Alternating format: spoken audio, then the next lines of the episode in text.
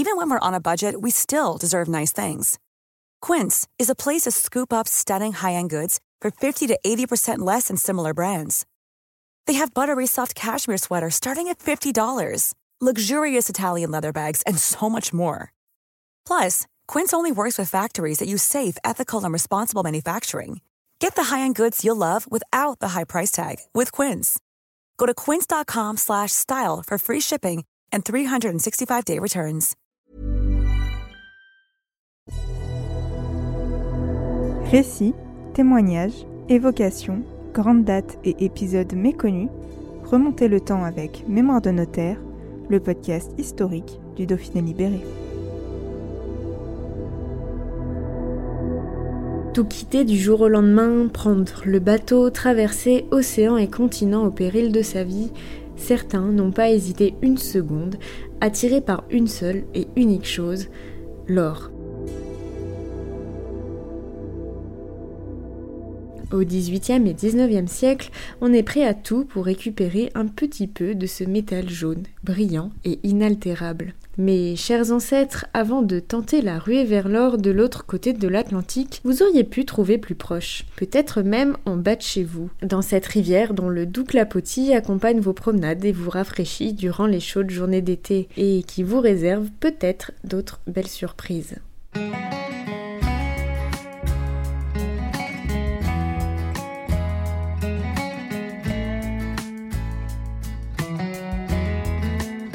Échauffez-vous les cuisses, affûtez votre regard et sortez votre tamis, car il y a de l'or qui coule entre vos doigts. Vous ne me croyez pas? Allez donc au bord du Chéran qui se fraye un chemin entre la Haute-Savoie et la Savoie. Cette rivière s'écoule sur 54 km entre falaises et blocs de pierre, charriant sur son passage des paillettes et pépites d'or. Et même pas besoin d'aller chercher la richesse à sa source dans les Bauges à 2163 mètres d'altitude, c'est dans ces alluvions dissimulées dans son fond que vous pourrez trouver de quoi vous faire plaisir. Car avec de la patience et de la persévérance, l'or du Chéran le plus pur de Gaule, comme le décrit modestement Pline l'Ancien, sera à vous. Et oui, sa belle réputation ne date pas d'hier. Pendant l'Antiquité, on disait qu'il dorait les chars romains. Et même après, cet or a continué d'alimenter de nombreuses histoires et légendes.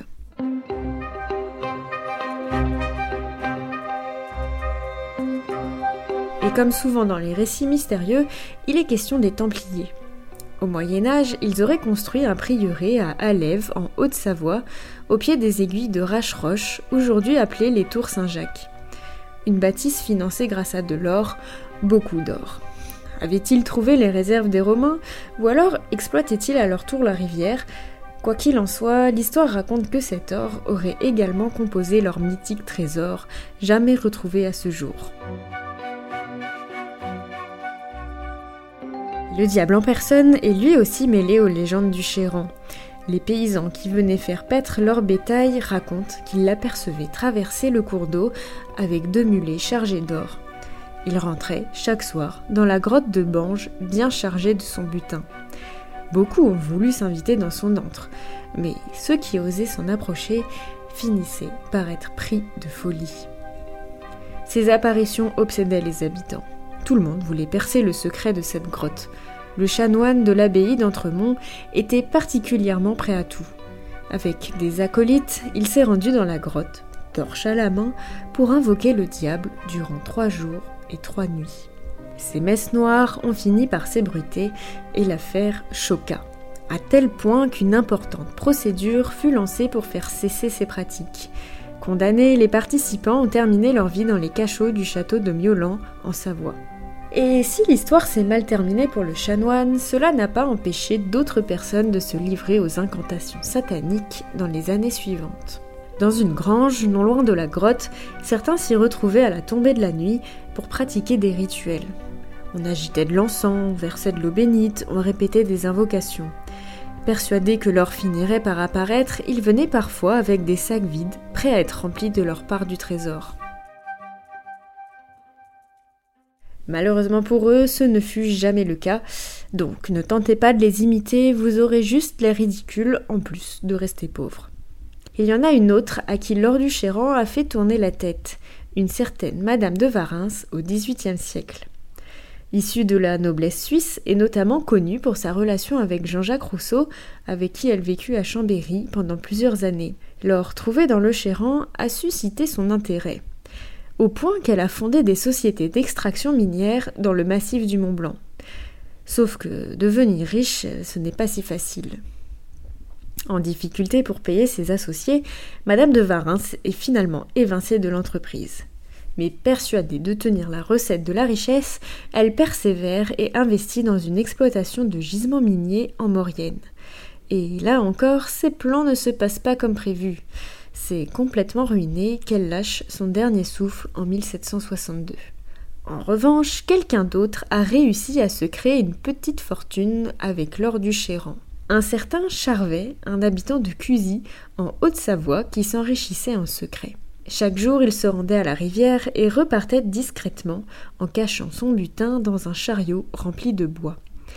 Et ce n'est pas quelques petites paillettes d'or qu'il récupérait. Il devint si riche qu'il se mit à acheter des terres, beaucoup de terres, le meilleur des placements à l'époque. Il en vint à rivaliser avec les grands seigneurs du coin qui ne voyaient pas d'un très bon œil la nouvelle fortune de leurs voisins. Et ils avaient raison de se méfier du père Charvet. L'homme n'a pas hésité à tuer de ses mains son commis qui l'aidait à ramener son or.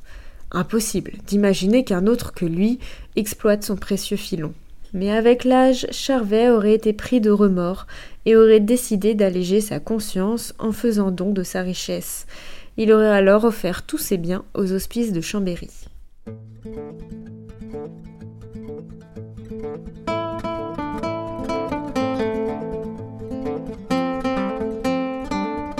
Non, pas la peine de ranger vos bottes et vos pioches tout de suite, rassurez-vous, Charvet n'a pas tout pris.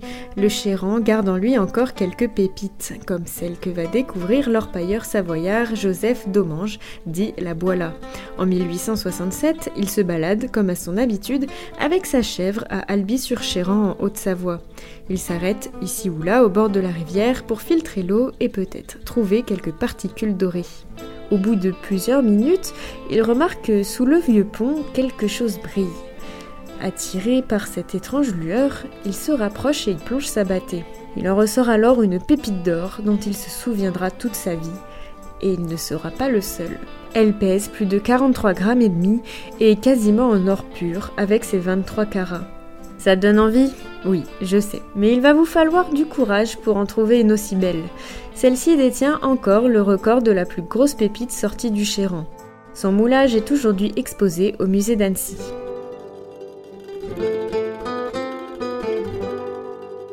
Je sens que je commence à vous convaincre, alors maintenant dépêchez-vous parce que vous n'allez pas être les seuls. Comme vous l'avez compris, la grande ruée vers l'or du Chéran a déjà commencé. Les premiers à convoiter le précieux métal sont arrivés dès 1848. Ils ont investi leur argent pour excaver des galeries. Comme pour vous, la véritable ruée vers l'or en Californie a allumé une étincelle dans leurs yeux. Ne vous étonnez donc pas, chers ancêtres, si en descendant dans la vallée d'Alève jusqu'à Albi-sur-Chéran, vous croisez des hommes venus de plusieurs horizons se démener au bord de la rivière. Et lorsque vous verrez le père Curté, curé de Gruffy, avec l'abbé Châtelard, en train de creuser un trou de 15 mètres de profondeur dans les roches, passez votre chemin. Ils ne trouveront pas grand-chose d'intéressant à part un peu d'argent. Aucun filon ne se cache dans la montagne. L'or, le vrai, se trouve surtout dans le lit des torrents. Le massif des Bauges est entièrement calcaire, sans quartz ni granit. Il ne possède donc aucune trace d'or. Ne vous fiez pas à certaines rumeurs qui disent qu'il existerait dans les Alpes et en particulier le massif du Mont Blanc plusieurs mines d'or. Ceux qui les ont écoutées n'ont pas hésité à quitter foyer, famille et troupeaux à l'assaut de la montagne pour les trouver, enfin.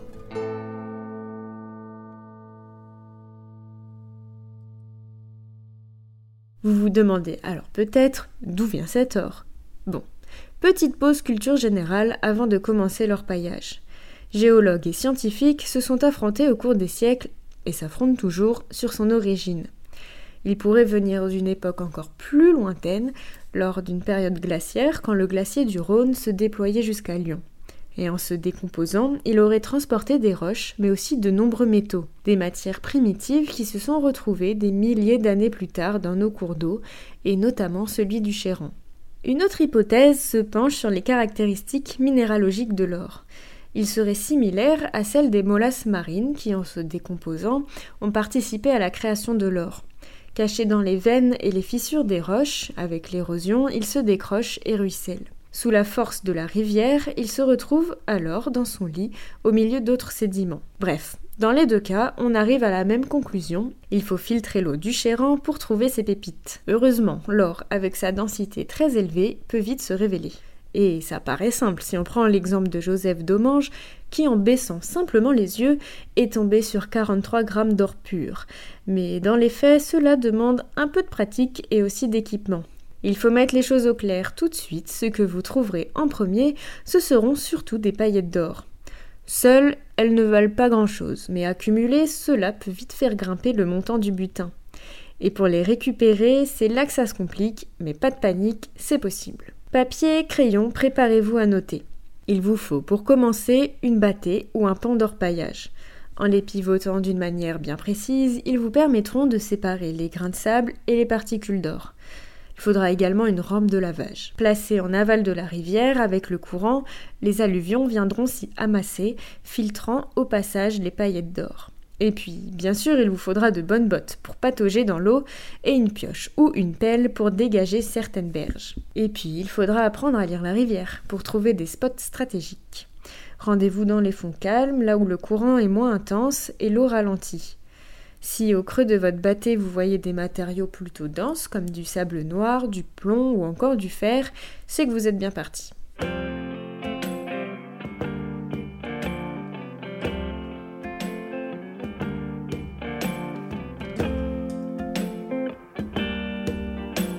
Ça y est, vous voyez quelque chose briller entre les grains de sable? Vous apercevez vos premières paillettes d'or? C'est le début de la richesse. Oui, c'est un petit début, mais il ne faut pas désespérer. De toute façon, chers amis chercheurs d'or, profitez-en maintenant, car aujourd'hui, au XXIe siècle, il ne reste plus grand-chose. L'Eldorado savoyard a été victime de son succès. De toute façon, de nos jours, il n'est plus possible de récupérer de l'or comme vous êtes en train de le faire. C'est parce que vous vous êtes si largement servi que la rivière est à sec et les pratiques encadrées. Le Chéran est engagé avec le label européen Site Rivière Sauvage depuis 2019 une labellisation qui vise à protéger et concilier ces milieux avec les activités humaines à travers des programmes de conservation pour éviter leur dégradation. Il est toujours possible d'orpailler, mais uniquement dans un cadre de loisirs. Dans tous les cas, il n'est plus possible de se rendre riche avec la rivière.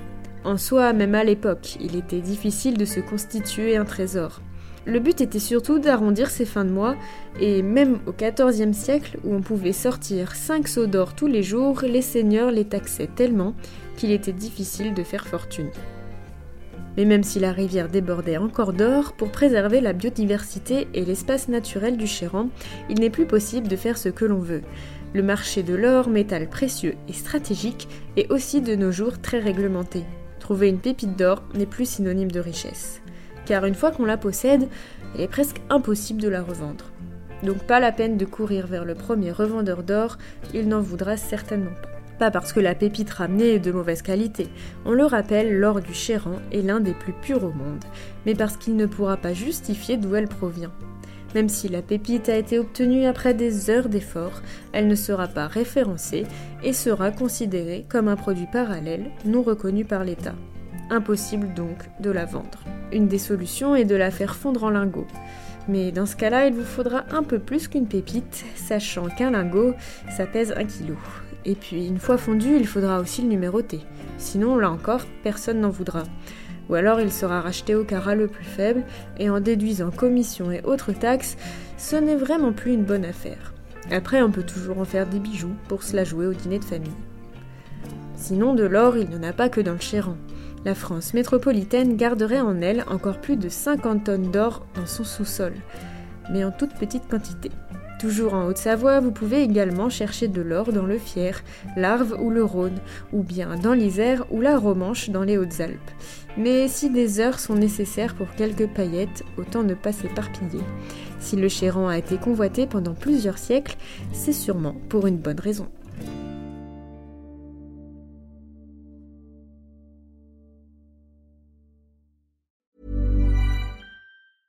Hey, it's Paige DeSorbo from Giggly Squad. High quality fashion without the price tag. Say hello to Quince. I'm snagging high-end essentials like cozy cashmere sweaters, sleek leather jackets, fine jewelry, and so much more. With Quince being 50 to 80% less than similar brands. And they partner with factories that prioritize safe, ethical, and responsible manufacturing. I love that. Luxury quality within reach. Go to quince.com slash style to get free shipping and 365 day returns on your next order. Quince.com slash style.